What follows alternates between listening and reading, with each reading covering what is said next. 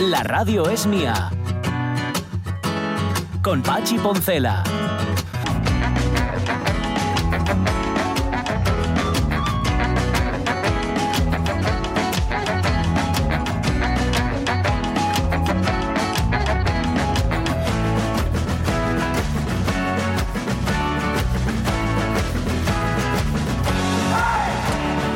Las 11 y 7 minutos de la mañana, buenas noticias, tuve que cerrar la ventana.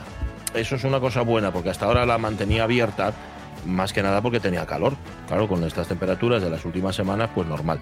Pero ya la cerré, eso quiere decir que refrescó. Eso para mí es una noticia, es la mejor noticia posible. Así que menos viento, menos sur, más castañas, también es cierto en la calella, pero ya sabéis que las castañas de la calella son mucho, mucho más ricas, igual que los manzanes, son mucho más ricas que les vuestras. Si tenéis castañas o tenéis manzanes o peres o lo que sea, o, o ñisos o piescos, dame lo mismo, son mucho más ricos los de los demás, sobre todo los que coges así, que na- nadie te dice nada. Eso es lo, lo fundamental. Entre las noticias malas, estoy leyendo en la Nueva España la noticia, bueno, la, primero la escuchasteis aquí, seguramente en RPA o la visteis en TPA, la detención de una mujer en Gijón, en concreto en la zona del llano, una mujer detenida como presunta responsable de la muerte de su hija, una niña de solo seis años. Yo la pregunta que me hago, porque yo estoy viejo para estas cosas ya, a mí me pilla todo mm, como muy mayor en esto de la comunicación, especialmente en el periodismo.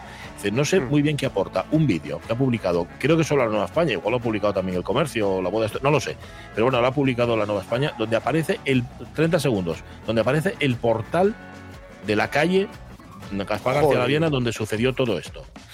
Madre mía. Eh, pausa valorativa. No sé muy bien, o sea, no, no entiendo muy bien qué aporta informativamente.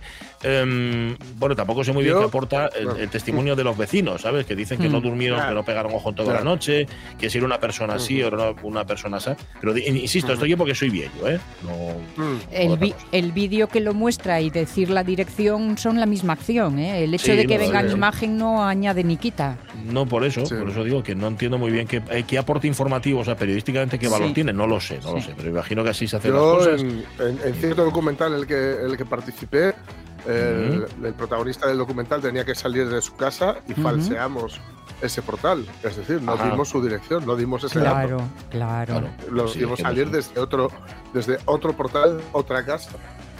Y, estamos hablando de algo que, en fin, es bastante menos truculento y grave Pues que, que, que este hecho, ¿no? Yo, la verdad, tampoco entiendo este tipo de coberturas Sí. que, No sé. que tienden a, a lo negro, a lo morboso y, a- y al clickbait de la peor calaña, desde luego. Y, y a lo inútil, porque es que realmente Sí. no sirve para nada. Pero bueno, Ah, la historia es bastante triste y bastante trágica Pues sí, como para pues sí. añadir nada Mm. más. Vale.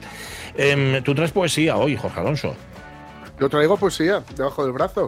Sí, sí. Ujú. La- luego la saco debajo del brazo porque si no, no la puedo leer. Ya, es una cochinada. ¿no? También. Claro. Traes a Kids hoy, ni más ni Me, menos. me traigo a Jits. A Jits. A Kids, ah, no, pensaba que era pero Kids. Yo siempre los confundo. lío. ¿Sabe, no obstante, que a mí me, me- me dijeron en su momento que Kids se Mm. pronuncia Kids y Jits se pronuncia Yates. Mm, que, que debe de ser cierto, sí, sí, ¿eh? Yo no sí. digo que no, pero Ya. a mí me No, no, resulta. pero, pero a Kids, traigo a Sí, sí, sí. Traes a No, Kids, vale, vale, vale. Kids, sí. Pensé yo, pensé yo que me había equivocado. Traigo, Vale, al, al inglés, no al, no al irlandés. Eso es, correcto. Bueno, pues a, Porque a- a a John Keats. Keats, que, es, que nacía tal día como hoy de 1795, y en efecto, que es el. Y este, el- mira, antes citábamos, antes decíamos eh, esto de, de Frankenstein el Frankenstein, pues, sí, precisamente, pues precisamente va a ser, va a estar en el círculo de, de Shelley o de, o de Lord Byron también. Mm, Y por supuesto, como, mm, como corresponde a, a, desgraciadamente, ¿no? a la imagen del romántico empernido, el romántico bien entendido, ¿eh? No estamos hablando aquí de, de tienes un email. de Mm, todo. sí, sí, sí. Mm. Eh, pues murió muy prontito, murió con, con 25 añinos por tuberculosis, algo que no era del todo raro, por, cier- por cierto, en aquella época. Y bueno, pues nada, eh, nos traemos cinco poemas ¿no? para, para los lunes. Ya sabes que los lunes siempre Sí. intentamos mm, comenzar la semana con algo de literatura a ser posible buena. Pues hoy, eh, poesía de, de John Keats. Pues sí, será dentro de un rato. Em, vamos a lo, a lo, más prosaico, pero necesario. Y de hecho, la suerte que tenemos en la radio mía es que siempre contamos con expertos que nos ayudan a entender cosas que por otra parte igual se nos escapaban. Hace unos días, en concreto creo que fue el 17 de octubre, aprobaba el gobierno un nuevo decreto ley, que por cierto es el décimo decreto ley, que lo que pretende es paliar el impacto de los precios de la energía en el bolsillo de los consumidores. Entre otras cosas, ese decreto ley crea una nueva tarifa regulada para las comunidades de vecinos con calefacción central de gas. Luis Nevares, ah. ¿cómo estás, Luis? Muy buenos días. Buenos días, muy bien.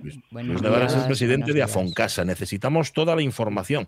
¿Qué significa este decreto ley? ¿Cómo nos va a afectar? Y sobre todo, ¿qué va a suponer para el bolsillo de los consumidores, Luis? Bueno, a ver, como, como bien explicabas, es, un Real Decreto detrás de otro y ya resultan muchos Reales Decretos y todo muy disperso. Bueno, pues este Real Decreto va a tener vigencia hasta diciembre del año que viene, diciembre del 2023. Hasta ahora, los grandes consumidores de gas, entre comillas, que, son las comunidades de vecinos, si superaban los 50.000 kilovatios hora anuales, no se podían acoger a la tarifa reducida. ¿Qué hace el gobierno con este Real Decreto? Que puedan solicitar, acogerse, contratarla, esa, esa tarifa reducida, pero claro, hay que cumplir unos requisitos.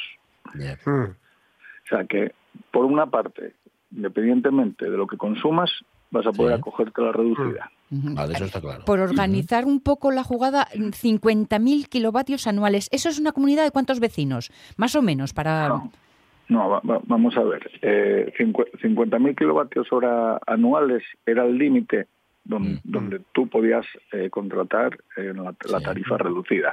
Normalmente los que contrataban la tarifa reducida pues eran calderas individuales.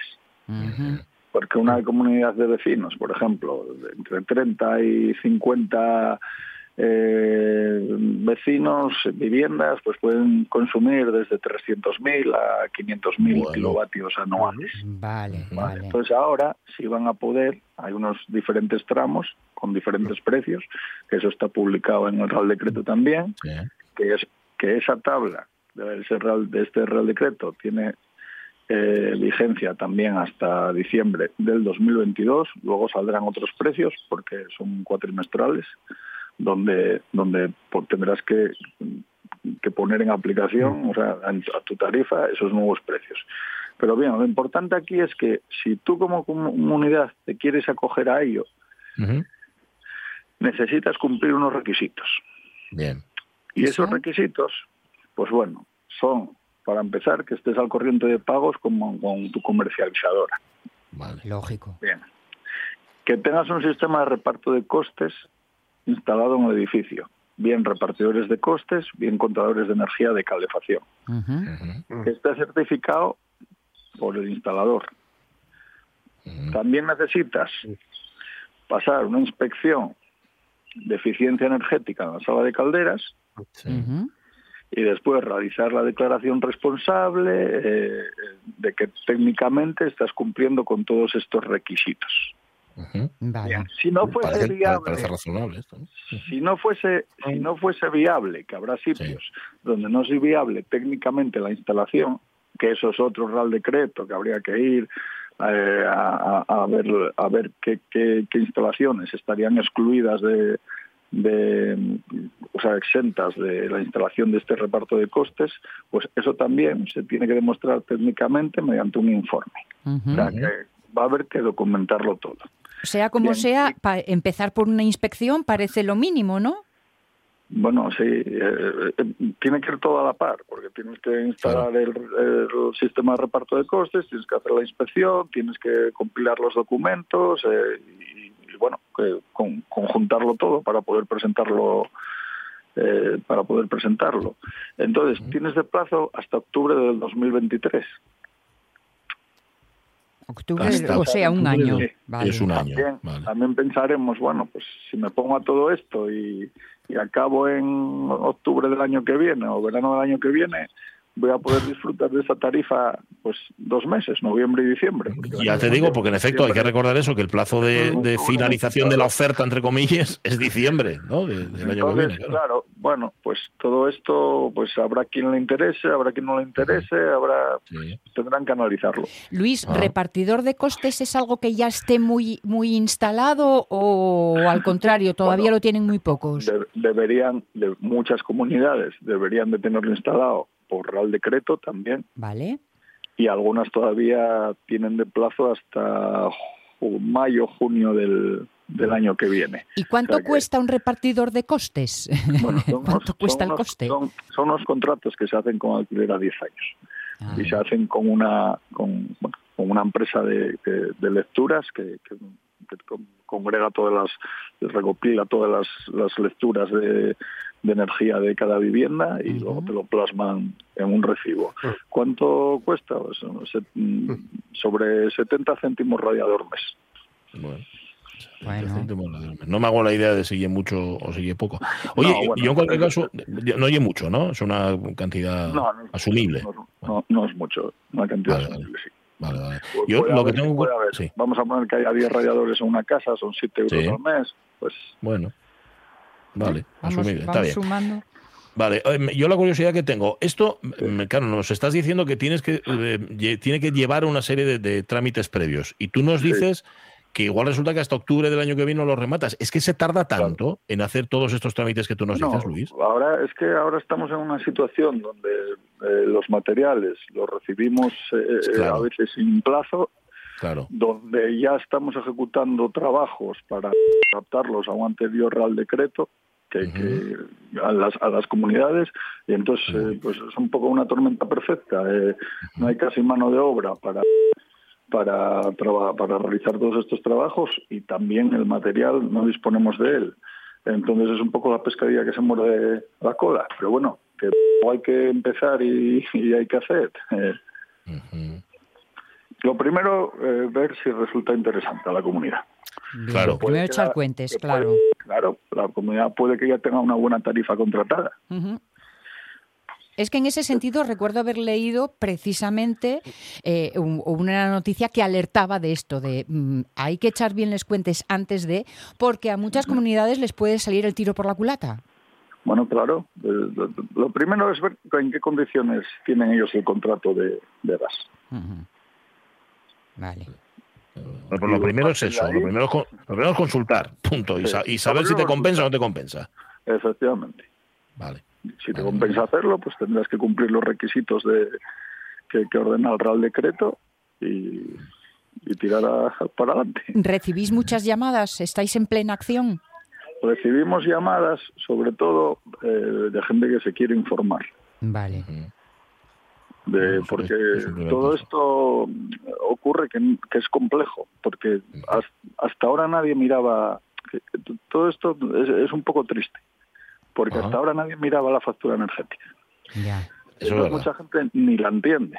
Bueno, eso te iba a decir también, que no la miras muchas veces porque no lo vas a entender. Si tú no tienes unos conceptos, si tú no tienes unos conceptos que son técnicos, pues los tienes claros, pues hay una serie de conceptos que no los vas a entender y no vas a diferenciar lo que es lo que consumes, a la potencia que tienes contratada, hmm. bueno, eh, lo que son los costes fijos, los impuestos. Ahora, eh, yo creo que en vez de tener que hacer un máster los clientes, igual tenían que hacernos traducción simultánea las empresas. Hombre, es que eh, yo veo que las empresas energéticas son las primeras hmm. interesadas en que, en que nosotros y los clientes no tengamos la información hmm. eh, clara. Hmm. Ya. vale. Oye, recordemos, a mí se me viene, no vamos a dar ningún nombre, pero a mí se me viene que acaba de presentar resultados una empresa energética muy relevante y acaba de batir récords de, beneficios justamente cuando más se está mirando la gente eh, cuando, cuando más se está mirando la gente el ahorro y cuando más medidas se están tomando para reducir la, el consumo de energía. Eh, hoy por la mañana yo miraba cómo estaba el barril de Brent, está a 98 dólares. Allá por el 2010 estuvo a 100, sobre 120, 115. La gasolina y el gasóleo mm, en el 2010 está bastante más barata que ahora. Entonces, bueno, yo lanzo una reflexión ahí. Eh, que, no sé, que algo pasa, algo sucede en el sistema energético. Independientemente de la guerra, que la guerra, pues mm, la guerra yo creo que, que al final, eh, en, todo este entramado, tiene que ver, sobre todo en Centro Europa, que es de donde más dependen de, de Rusia eh, y su gas, pero que lo que hizo a la sociedad fue pues eh, ponerse un poco al día en, criterios y en conceptos energéticos que antes no se tenían. O sea, por lo menos algo positivo igual sacamos. Sí, lo de pues con la con el sangre entra, la letra con sangre entra, ¿no? en este caso con, con cartera entra. A veces, pues lamentablemente ocurre así. Pues sí. Gracias, Luis Nevares, presidente de la Asociación de Empresarios de Fontanería, Calefacción, Saneamiento y Afines, a Foncasa. Muchísimas gracias por haber estado con nosotros y aclararnos unas cuantas cosas. Un abrazo. Muy bien. Muy bien, un placer como siempre. Em, se le ve desencantado a Luis Nevares. ¿eh? Primero por lo que ha dicho, tanto decreto ley uno detrás de otro y ninguno acaba de solucionar las cosas. Y segundo, vean ustedes qué beneficios están sacando las eléctricas y cómo los que tenemos que rascarnos el bolsillo somos como siempre los consumidores. Y es que es... Que los propios profesionales piensen que pues esto y un barullo. Sí, sí, imagínate, claro, imagínate no. O sea, ¿cómo, es para el cliente base, para, cualquiera de nosotros? Así estamos. 11 y 22 minutos. Bueno, seamos, de momento, lo que, lo que necesitamos es ser conscientes. Dale, José, por favor. Convéncete de que eres un hombre. Eres un hombre. Soy un hombre. Eso está mejor. Soy un hombre. Soy un hombre. Ayer fui a visitar a mi médico de cabecera y la verdad es que no sé por qué. es que a veces te da por pensar que algo te funciona mal cuando la verdad es que me encuentro bien. Ya, ya, te encuentras bien, pero no está de más eso de revisarse. Y no tenemos mucha conciencia los hombres de que lo somos, salvo en determinadas circunstancias, en el fútbol, por ejemplo. Em, desde luego, para mirar mm. nuestra salud sí que no lo somos. Y eso que decía la canción de Hombre G, eso de voy al mi médico de familia, mi médico de cabecera, aunque sea para chequearme, pues mira, es que es fundamental. Hay un mes al año, por lo menos un mes al año, en el que esa conciencia sale a la calle y además se hace visible a través del bigote, el bigote de, la Fundación Movember que pone de nuevo en marcha Movember y en este caso con iniciativas novedosas aquí en Asturias. Em, Gerardo Albornoz, ¿cómo está, Ger? Muy buenos días. Hola, ¿qué tal, Pachi? ¿Qué tal estás? Pues muy, bien, un gusto, un gusto hablar un año más con vosotros y sabiendo que además la Fundación Movember, de la que tú eres el embajador, funciona y funciona bien. Oye, ¿qué, tenéis a medias con FADE en esta edición, en este 2022, Ger? Pues mira, eh, lo que tenemos con FADE es que abrimos hoy la campaña de la Fundación Movember en Asturias. Sí. Eh, una campaña que, como sabes, y estaba diciendo antes, Pachi, eh, trabajamos durante todo el mes de noviembre, ¿no? que empieza mañana mismo hasta finales de noviembre. Y tenemos la gran suerte de abrir la campaña en Asturias con FADE dentro de lo que es también eh, bueno pues eh, una actividad y un trabajo que están haciendo desde FADE muy interesante en pro de la salud que se llama FADE Saludable. Y hoy en el espacio Circus en Oviedo a las 7 de la tarde junto con FADE, FADE Saludable y con dos voces expertas que nos acompañan y trabajan muy de cerca con la Fundación Movember en Asturias, que es el doctor Miguel Evia, eh, y la doctora eh, Susana Al-Halabi, eh, especialistas ambos en neurología y también en salud mental y prevención del suicidio, hablaremos del por qué, para qué de la Fundación Movember y podremos dar información de primera mano a todos los que estén escuchando la charla y a partir de ahí abrir la campaña de noviembre en Asturias para poder pues elevar esos niveles de conciencia ¿no? que tanto necesitamos. La cita es en el Circus Bay Borja, el espacio de reunión, de encuentro eh, en Oviedo. Hay que inscribirse en fadesaludable.es. Esto es a las 7 de la tarde. Todavía tenéis tiempo para hacerlo, pero os lo recordamos, fadesaludable.es y os podéis apuntar y podéis participar. La doctora no podía estar con nosotros, pero el doctor sí. Doctor Miguel Evia, ¿qué tal? Muy buenos días. Muy buenos días, saludos cordiales. Aquí estamos en el hospital trabajando un poquillo. sí, señor, urólogo, en el UCA y responsable además del equipo quirúrgico de trasplante renal. Em, pistas, mejorando la cara de la salud masculina es el título de esta sección presencial. ¿Por dónde va a ir su, su exposición, doctor? Hombre, va a ir dirigida sobre todo a, conforme a la filosofía de Movember, que tan correctamente y también explica Gerardo Albornoz, el capitán mm. auténtico de Movember, eh, pues va dirigida a prevenir, a prevenir sobre todo en el sentido de diagnosticar de forma precoz el cáncer de próstata y el cáncer de testículo, porque esa es la forma de conseguir curarlos a ambos y, por supuesto, aumentar la supervivencia de estos pacientes, de los varones en este caso, que somos los que tenemos próstata y testículos. Entonces, en esa línea irá, sobre todo en el interés del diagnóstico precoz del cáncer de próstata, eh, en la influencia que tiene en la mejora de la supervivencia de estos pacientes. ¿Va a reñir mucho, doctor? ¿Va a reñir mucho a, a los presentes, bueno, y por extensión a todos los paisanos? No, no suelo reñir yo, la verdad es que no suelo reñir. Pero hombre, sí que, sí que me gusta aconsejar. Los, no, los pacientes no los riño habitualmente, pero lo entienden. Yo creo que es muy necesario. Además es que es un, es, eh, son conceptos muy sencillos, muy fáciles, tan fáciles como hacerse un análisis de sangre a según qué edad y dependiendo de los riesgos para el cáncer de próstata y una exploración rectal al inicio que tiene mucho mito en torno a esto, pero que es algo totalmente inocuo y rápido, y a, y a explorarse los testículos. Eh, sobre todo los jóvenes, entre 15 y 35 años, que es la, el rango de edad en el que el tumor de testículo es el más frecuente en los varones. Como No, estaba pensando, eh, Pache, amigos, Gerardo, Miguel, que como ya llevamos varios años de Movember, eh, em, está empezando a notarse ese, ese cambio de mentalidad, ese cambio de pensamiento. Supongo que en la consulta del médico es donde mejor se puede apreciar esto.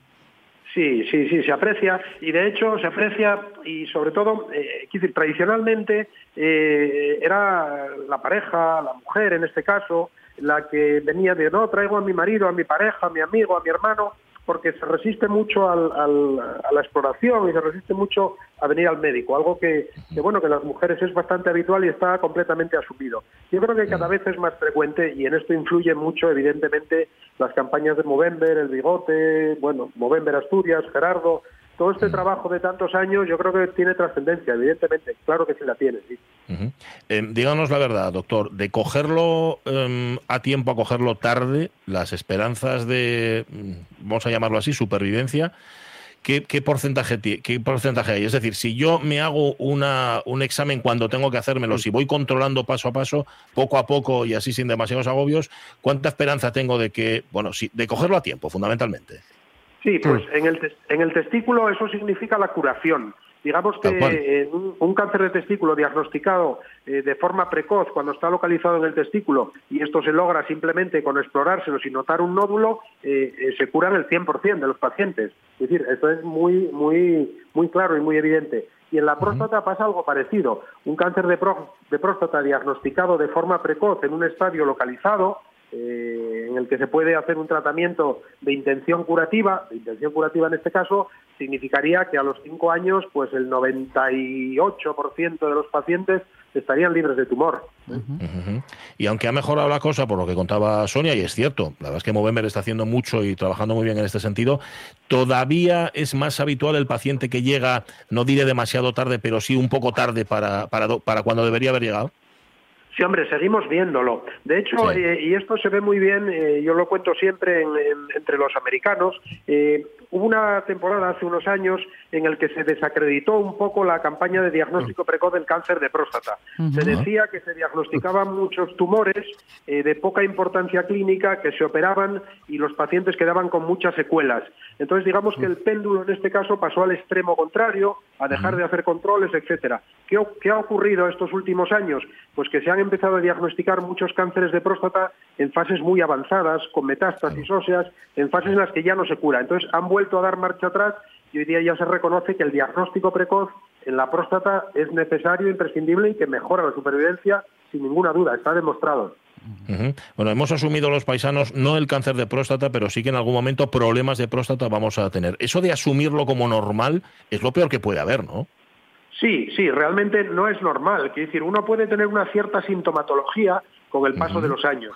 De hecho, el cáncer de próstata no es responsable de esta sintomatología. El responsable o la responsable es el aumento de tamaño de la próstata, de una próstata benigna. Pero debajo de, esa sintomatología puede haber un tumor de próstata, que en este caso, evidentemente, hay que buscar y diagnosticar si realmente existen sospechas y con las armas que tenemos, que son cada vez más eficientes en ese sentido. Eh, PSA, eh, análisis de sangre, tacto rectal y la resonancia magnética, que es otra arma muy, muy importante que cada vez utilizamos más. me, me, no me, me, hace sonreír de, de, forma así un poco peculiar uh -huh. el hecho de que eh, los hombres teman más la exploración que la enfermedad. Bueno, bueno, bueno. bueno. Ya, sí, sí. Uh -huh. No valemos para nada. Realmente es así, pero es más un mito que otra cosa. ¿eh? Vamos, sí. Yo lo veo todos los días en la consulta. Viene el paciente que viene por primera vez, le hacemos un tacto rectal y dice, pero ya está. Oh. Mm. Las sensaciones, pero es que es, sí. son tres segundos. Quiere decir que no hay, no, no tiene ninguna trascendencia. Hombre, salvo uh -huh. casos muy puntuales, ¿no? De problemas locales del recto, del ano, pero son casos muy puntuales. Uh -huh. Eso tiene eh, mucho que ver con el heteropatriarcado. Bueno, sí, en efecto, con que eso, no, si hay partes que no se pueden tocar. Uh -huh. eh, déjame que aproveche, no está con nosotros la doctora Susana Jalabi, uh -huh. que estará así esta tarde a partir de las 7 en el espacio Circus, en, esta, en este inicio de la campaña Movember. Pero Gerardo, si hay otra línea en la que vais a entrar y en la que la doctora tendrá mucho que decir, que es justamente la prevención del suicidio. Es otro de los, de, de los ítems, digamos, en los que os vais a centrar en esta campaña 2022, ¿verdad? Sí, así es, Pachi. Sabes que bueno, la Fundación Movender tiene poco en tres áreas, ¿no? Como bien comentaba eh, mi querido amigo Miguel, eh, cáncer de próstata, cáncer testicular, y hay una tercera área que la Fundación Movember como objetivo tiene el mejorar la salud del hombre, eh, se centra de manera eh, bueno pues eh, significativa durante los últimos años, que es la salud mental y prevención del suicidio. Uh -huh. Y es que eh, por desgracia, el suicidio es la primera causa de muerte no natural a nivel global y eh, tres de cada cuatro suicidios eh, son cometidos por hombres. Esto es una esto es un tema muy muy preocupante, es una tragedia que ahora estamos hablando más, todas las instituciones, organizaciones, lo ponemos encima de la mesa, ya no vamos a que es un, es un efecto llamada, ¿no? que no se puede hablar de, de esto que nos está sucediendo. Sí y por hecho, eh, como impacta de una manera más agresiva en ese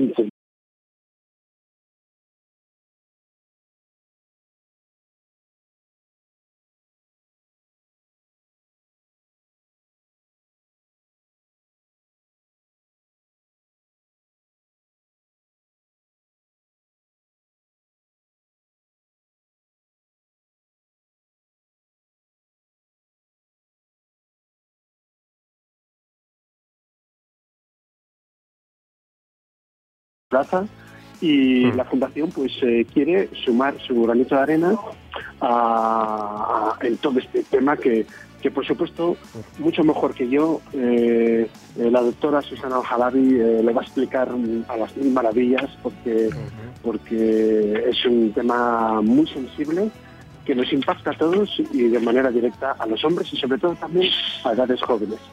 Pues sí.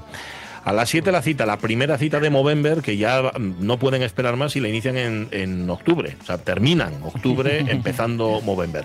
Um, será esta tarde, decimos, en el espacio Circus by Borja, en Oviedo, a partir de las 7. Para inscribirse, fadesaludable.es es muy sencillo y sabéis el título, Mejorando la cara de la salud masculina. Gracias, doctor Miguel Evia, por haber estado con nosotros. Nos vemos esta tarde. Un abrazo. Muchas gracias a vosotros. Un abrazo. Buen día. Un abrazo. Gerardo, eh, estamos abiertos durante todo el mes, ya lo sabes, así que cualquier cosa que nos queréis contar desde Movember, nosotros encantados, ¿eh?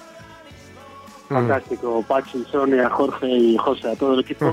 Gracias por darnos voz, ¿eh? gracias por ayudarnos a, a elevar esos niveles de conciencia a los hombres y nada, a vuestra disposición para todo lo que queráis también. Felices bigotes. Sí, señor. Eso. Un abrazo, Gracias, Sonu. De esto, equipo. Un beso enorme.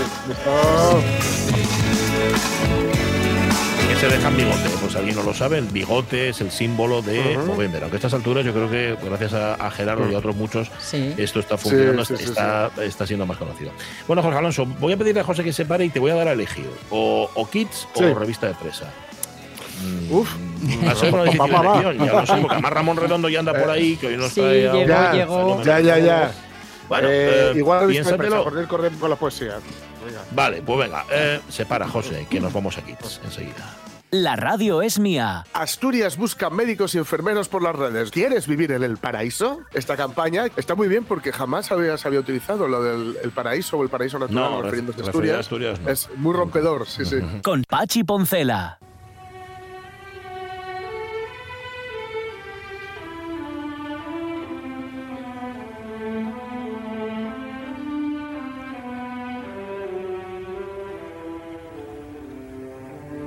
Y los paisanos también leemos poesía, ¿eh? Aparte de dejarnos examinar nuestras partes más íntimas y demostrar nuestras emociones, la poesía también nos gusta. Jorge Alonso, desde luego, vamos, eso yo lo digo yo. Sí, sí, sí. Allá me, he expresado mal porque decía que mejor prensa por, corriendo con la poesía, pero vamos con la poesía igual. Ah, no, no, no, espera, si es un momento, es cambiar la sintonía, ¿eh? Eso.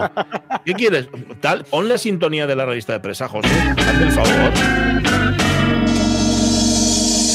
Bueno, hemos aprovechado para escuchar un cachín del concierto para Chelo de Eduard Elgar, que Sí, siempre está bien. También eso reconfortaba. Y tus sabéis. deseos, Jorge, son órdenes para el señor de las sintonías, ya lo sabes. Pero vamos, que o sea, José está aquí a lo que le digamos. El bien manda. Mm. Bueno, os hemos contado Es que muchas cosas que tienen que ver. hay alguna que se, alguna que se nos puede pudrir, alguna noticia. Entonces, bueno. Ajá, sí, sí, sí, algunas sí. Entonces vale más contarlas ahora. Perfecto. Bueno, vamos a seguir, por cierto, con la visita de los Reyes Asturias, que está también sí. en el siguiente titular. Dale, ¿eh?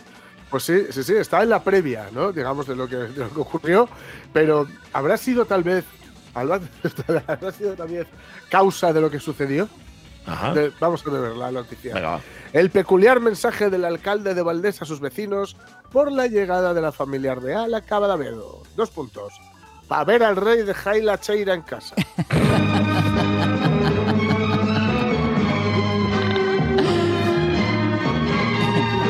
Sí, porque como te cachen, pues tengo un problema, ¿no? Claro.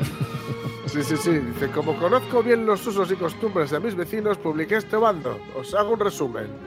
Era el rey de Jaila Cheira en casa. Porque en el bando especifica eh, no me llevéis cuchillos, navajas, etc, etc, etc. ¿Vale? Ujú. La Suiza, Pero, la Suiza ojito. colaría tampoco, ¿no? La Suiza No, no, tampoco. Esa, Vaya, no, no, no, cachis. esa, salvo que seas un representante del ejército suizo, no, no hay manera. Eh, entendedme, entendedme. La cosa es porque conoce, aparte de que es con mucho sentido del humor, Sí. eh, pues eso de cómo conoce los usos y costumbres de los vecinos. Esta cosa de llevar, pues eso, llevar una navajina siempre para, pues qué sé yo, para el bocadillo, para, para- Bien. para cualquier cosa que tengas que hacer, ¿no? Llevar una navajina. Entonces, bueno, el mensaje lo puso ahí, porque claro, eh, quienes vivís en Oviedo, Sonia, Sonia que encima vive en la zona céntrica, Mm. habrá sufrido, entre comillas, lo que es el, la atención policial, ¿no? Que recibe una, una visita de los reyes Sí, con, sí con es. sus, con sus helicópteros, con sus eh, policías entrando en los, pa- en los portales y preguntando y controlando y Los todo esto. móviles que durante unos días funcionan de aquella Eso, manera, porque funcionando de aquella manera. barren. Sí, sí, sí. Claro, pues imaginaos, imaginaos, ¿no? Pues el servicio, no sé si servicios secretos es más de Estados Unidos, ¿no? Aquí no sé si tenemos. Sí, aquí está la tía, aquí, ¿no? Más La que el servicio secreto. Pues que, te encuentra- que se encuentra con, con el paisanaje, ¿no? De cada vedo, pues con, con navajas, etcétera, etcétera, saludando a los reyes. Pues no. Pues. No puede- A ver, esto, esto puede ser. entre la gente del- de, la aldea, esto es normalísimo. Mi suegro llevaba Hombre, que sí una navallina, sí, sí. Sí. pero era para pelar manzanes. Sí. Sí. Claro. co- Coge una claro, manzana claro. del árbol y pela la tal y cómela, o córtala, bueno, Claro, no la pelaba. Claro, mi padre, mi padre, eh, hasta que ya, ya por, por la enfermedad, por la Alzheimer, ya no más, pues, no, no, evidentemente no, no hacía este tipo de cosas. Siempre, yo siempre le recuerdo llevando con llevando algún tipo de y mi hermano Nacho de Sí. ferretería Alonso, Sí. que hay en la Claro, superficie con la calzada de Gijón. Aparte de que tiene una gran selección de navajas, desde Opinel hasta, en fin, las navajas locales, em, siempre, siempre suele llevarlo también. ¿no? Es decir, Claro, claro. es una costumbre, es una costumbre, no, no- Sí. no es nada agresivo. No, Es, no, es tan no. No tiene habitual, nada que ver con la violencia, ¿no? es tan habitual que además es como mm, típico regalín para los nenos y tal. Yo es que tengo te lo iba una a con decir mi ahora. nombre. De hecho, Sí, hubo que sí. disuadir a, mi, a mi suegro de que Mm. regalara una navallina a nuestro fijo cuando era pequeño. Claro, no, no, suegro, que esto en Gijón, sí, sí, sí. esto en Gijón no se va a ver bien. Claro, claro, claro. A mí me regalaron la navajina de, de rigor y además me, me ilustraron o me explicaron que las navajas siempre han de tener menos de cuatro dedos. Menos Ah. de cuatro dedos de, de Sí. largo. De, de la hoja de la navaja Sí. ha de tener menos de cuatro dedos. ¿Y por? Porque, cuatro, porque con cuatro dedos, en caso de un mal uso, de un muy mal uso, Sí. eh, puedes alcanzar el corazón. Anda. Ah, Vale, vale, vale. De esta forma Sí. te garantizas que siendo un descerebrado no vas a armar Mm. una Si es gorda. descerebral, ¿no? solo puedes eviscerar. Vale, vale. Nada. ni, Vale. ni más ni menos, Vale, pero vale, vale. Bueno, casi nada. Sí, sí, sí. Pues nada, vale, es buen- buena recomendación la de no llevar. Pero claro, este mato igual lo leyó la chiquilla y, Y ya- se fue por la pata abajo. Claro, también es posible. También es posible. Bueno, va, vamos con el siguiente titular. Venga, va. Vamos.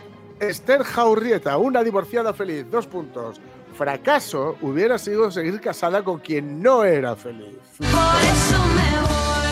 Ah, no, no. Lástima, pero adiós. Me despido de ti y me voy. Qué lástima, pero adiós. Me despido de ti. Esther Jaurrieta, que es escritora, ¿no? Ha escrito un libro, Sí, por lo menos. es una escritora que ha escrito Felizmente divorciada, ¿vale?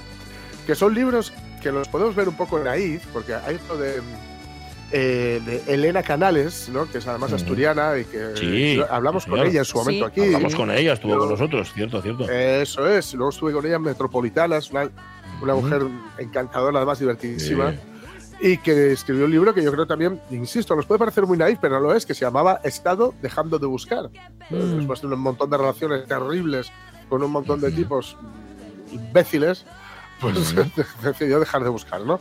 Y Esther, pues lo que dice, Esther, Esther Jaurrieta, dice que está eh, bueno, convencida de que educa a sus hijas con el ejemplo, ¿no? Si quieres que tus hijos tengan relaciones sanas, dice, debes tener relaciones sanas. Claro. Cuando aguantas, Sí. aguantas, y ahí está la clave, este verbo terrible, Sí. eh, ¿no? De aguantas siendo infeliz, les Ujú. transmites a tus hijos que eso es lo que deben hacer. Y no, claro, aquí en, este, en esta vida, en este, mundo, en este mundo traidor, como diría Disebra, eh, en esta vida hay muchas, muchísimas, tal vez demasiadas cosas que hay que hacer sin querer, Mm. pero hay que hacerlas. Pero estar con alguien no es una de ellas. Y además, Ujú. fijaos cómo el argumento suele ser el contrario, de lo hago por Mm. mis hijos, lo de quedarse. Claro, lo hago claro, por mis claro, hijos, por no. tus Hay hijos, que por marchar tus hijos. por tus hijos. Eso, por tus hijos hay que marchar. Y ya no estoy metiendo, por supuesto, el, el, el concepto del maltrato en la ecuación. ¿eh? Es No, simple y no, no, no. llanamente el estar con alguien con quien ya no quieres estar. Claro, pues tal Oye, cual. el, amor, el amor puede ser inmenso, infinito y puede ser también eh, sujeto a, en fin, a la, a la entropía, ¿no? Pueden nacer, Ujú. eh, crecer y morir. Y, y- y una cosa importante es hacerlo bien, porque uno se separa de un marido, pero no de un padre. Sí, Claro. cierto, cierto. Claro, utilizar a los hijos de rehenes, ¿verdad? Y, Sí. que sean el arma Eh, arrojadiza entre uno y otro. De, de los trabajos y de las familias hay que irse bien, siempre. Sí, sí, señor. Por la puerta grande, siempre. Esto es así. Em, y es que he escuchado a Jaurrieta y no he podido evi- evitar acordarme del padre Jaurrieta, que era el que daba la absolución en mi colegio por radiocasete. Mm. Pero bueno, esto ya os lo conté, os lo contaré en otro momento, sí, pero eso será para otro, para otro momento. Porque nos queda un titular y ese titular que tenemos os lo vamos a contar. Tira para allá. Sí. Drogas, alcohol y un fallo cardíaco. Dos puntos. El infierno de Matthew Perry, Chandler, en Friends. A todo que sí.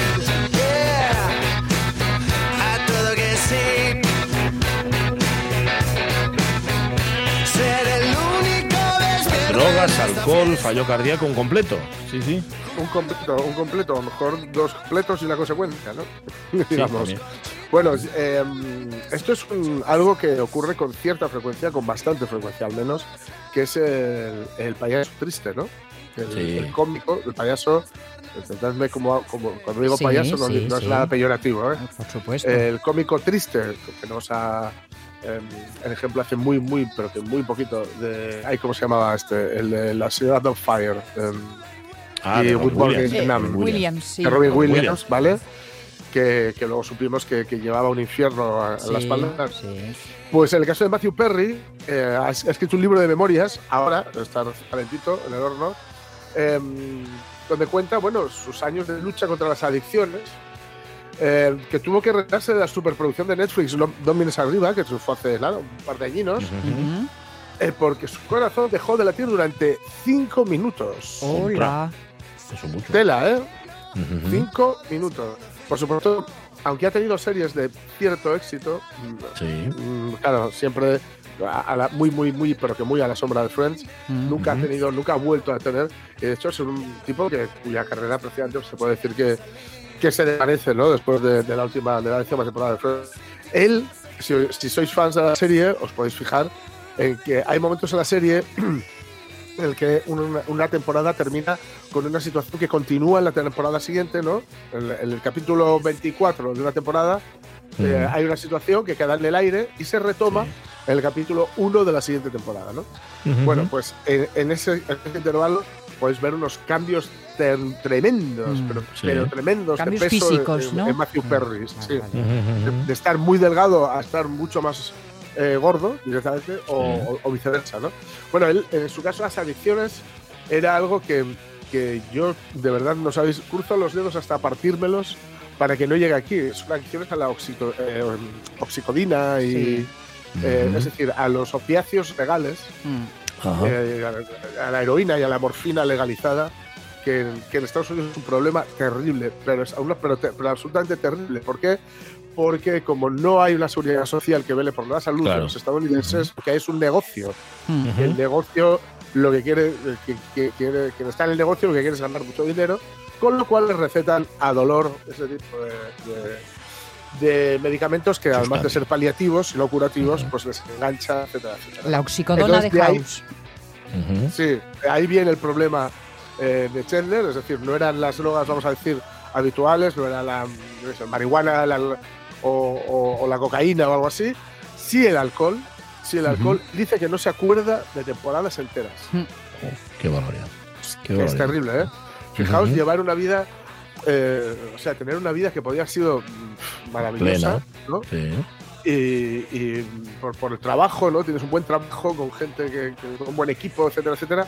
Y bueno, ha vivido un, un infierno, directamente un, un infierno. Por eso, si, si veis el especial de Friends que hicieron en la HBO, eh, prácticamente no, no interviene. Eh, Le veis un poco oído, ¿no? Porque bueno, él no recuerda gran parte de las cosas que ahí sucedieron Mm. y tampoco tiene un recuerdo especialmente bueno de Friends. El pobre. Es que este tipo de cosas es perder la vida sin morir. Ujú, Sí, sí, sí. Sí. Pero bueno, la recuperó, ¿eh? La recuperó. No sé, por cierto, si no se acuerda de mucho, de cuántas páginas eran las memorias. Igual resulta que lleve 100 páginas. Digo, porque habrá Ya, momentos sí, que sí. no pueda recordar. Sí, sí, esto- esto va a Sí, ser sí, así. a lo mejor el capítulo de Friends lo, lo, se lo quita Lo- en medio diciendo, sí. había una serie que se llamaba Friends. Tres minutos, tres minutos. Hizo, por cierto, fue contado. protagonista o coprotagonista de una serie que solo duró una temporada, pero que yo Sí. vi, la- vi aquella temporada y me gustó mucho, que La fue la siguiente de Aaron Sorkin, después del ala oeste de la Casa Blanca, que es Estudio 60. Mm, Ah, estaba sí. muy bien, muy bien. Sí, sí, y estaba muy bien además Matthew Perry. Lo que pasa es que esa serie, nada, tuvo 22 capítulos y la, y la cancelaron. Sí, sí, Pero la estaba muy bien. Sí, sí, sí, la ya encontráis sabéis, por ya ahí, sabéis hasta, hasta qué punto acertaron los productores ¿no? de, de Friends cuando justo antes de, de- de estrenarse el piloto de la serie, el piloto, ¿eh? que luego pu- puede no Sí, gustar, sí. el piloto, y, y ahí se acaba la cosa. Eh, pero justo antes de estrenarse el piloto, les llevaron a todos a Las Vegas, eh, pagado por productora por NBC, para Mm. que disfrutaran de, de Sí, Las Vegas porque se- y de su último día de anonimato. Claro, se les acababa, evidentemente. Esto es así. Vale. Sí, sí, sí. Em, 11 y 49. Está Ramón Redondo, ponle el asiento a Ramón Redondo. Qué buena, además. La verdad es que la otra fuera mala, pero esta sí yo que le gusta mucho más. Em, ¿Cómo valora Ramón Redondo a Matthew Perry como actor? Ramón, ¿qué tal? Muy buenos días. Buenos días. Eh, yo como actor lo valoro, bueno, limitadín, ¿no? Pero estoy contigo que Estudio 60 era una gran serie. ¿Verdad? Que se Sí. cortó en la primera temporada porque pisó demasiados callos. Mm.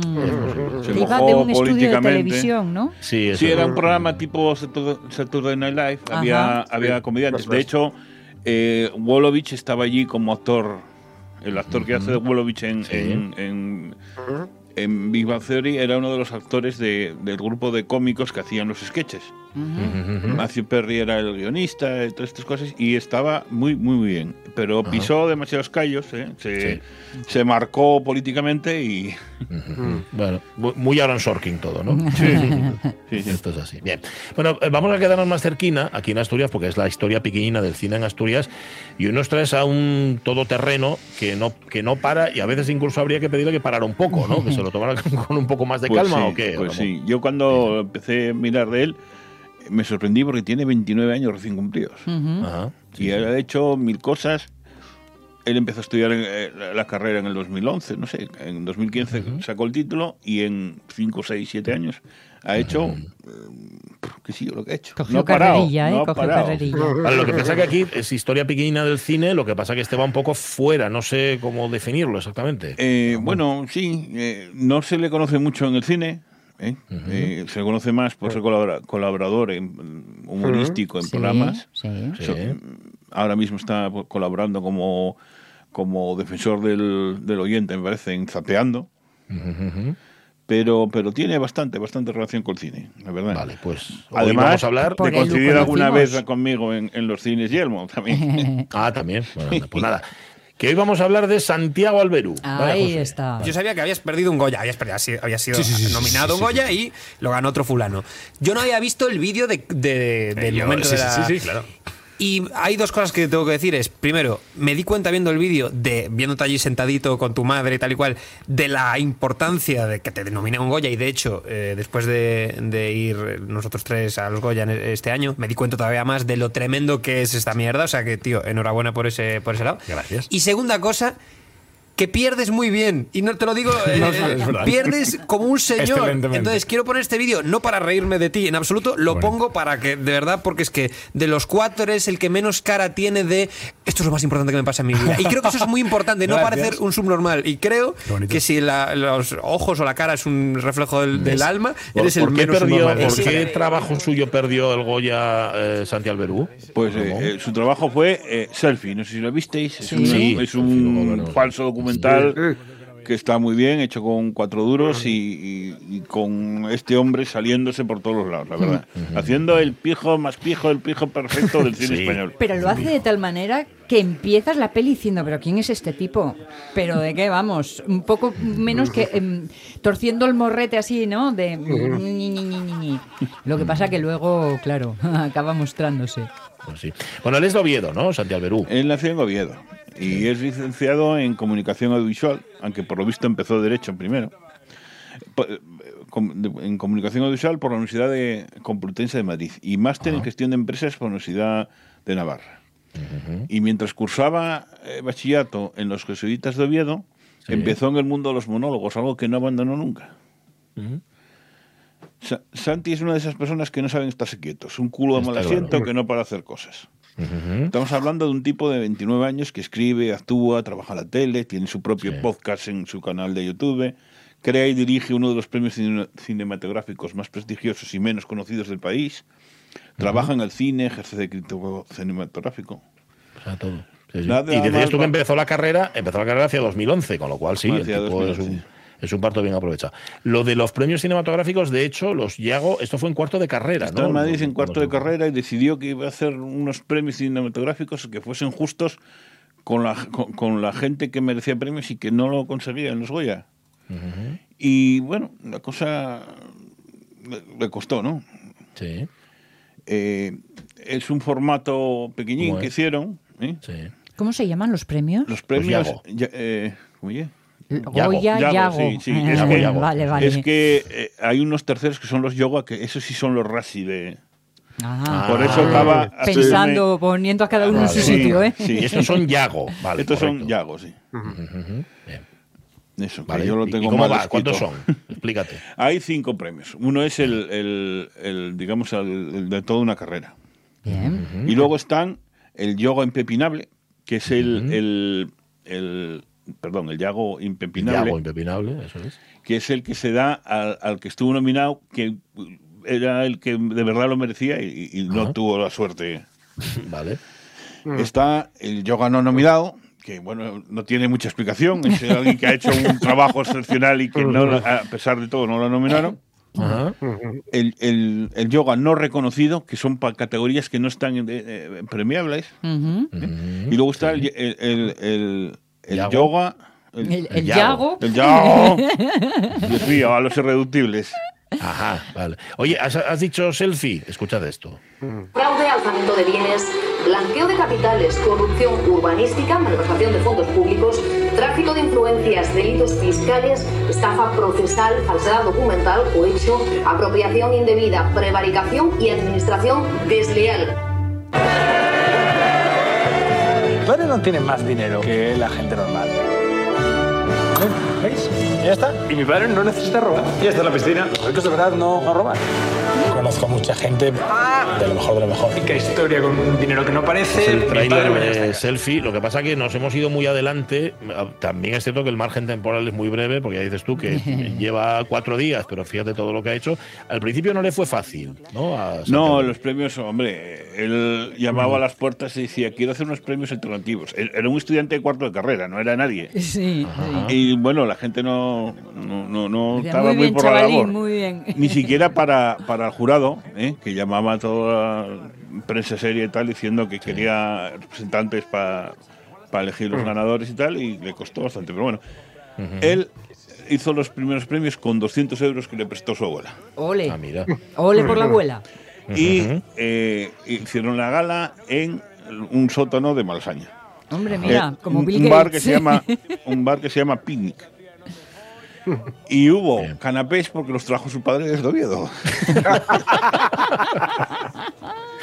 Vale, vale. Oye, ¿y entraron bien los profesionales de la crítica? Poco a poco. La verdad que ¿no? vieron que no era una broma, que no estaban haciendo Bien, burla ¿no? con nadie y tal, y la gente fue entrando poco a poco. Y tuvieron muy buen tino premiando. Premiaron, Sí, por ¿no? ejemplo, a Mariano Zones antes de que le diesen el Goya de Honor. Ah, Bueno. O a- O a Ángela Molina antes de que le diesen el Premio Nacional de Cinematografía. Ujú. pero, Bueno. pero mucho más. Eh, premiaron a, a Marian Álvarez por Morir, que, que- una actuación inmensa y que no tuvo ni nominación. A Oscar Lorta, el, el- el doble de acción de, de Dani Rovira en Super López, y especialista. A Isaki La Cuesta, a Bárbara Leni. Hombre. Y, por ejemplo, a la gente de coaching act- actoral de verano 1993, que el trabajo ese no solo merecía el, el, el Yago, el Yago, el Yago, sino el Nobel y el Princesa Asturias.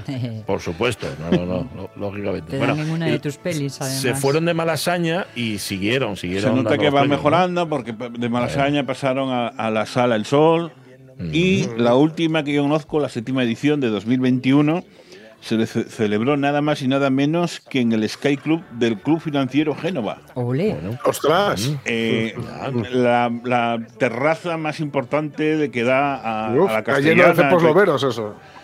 Vamos, ahí se dirige el país cuando no hacen fiestas, ¿no?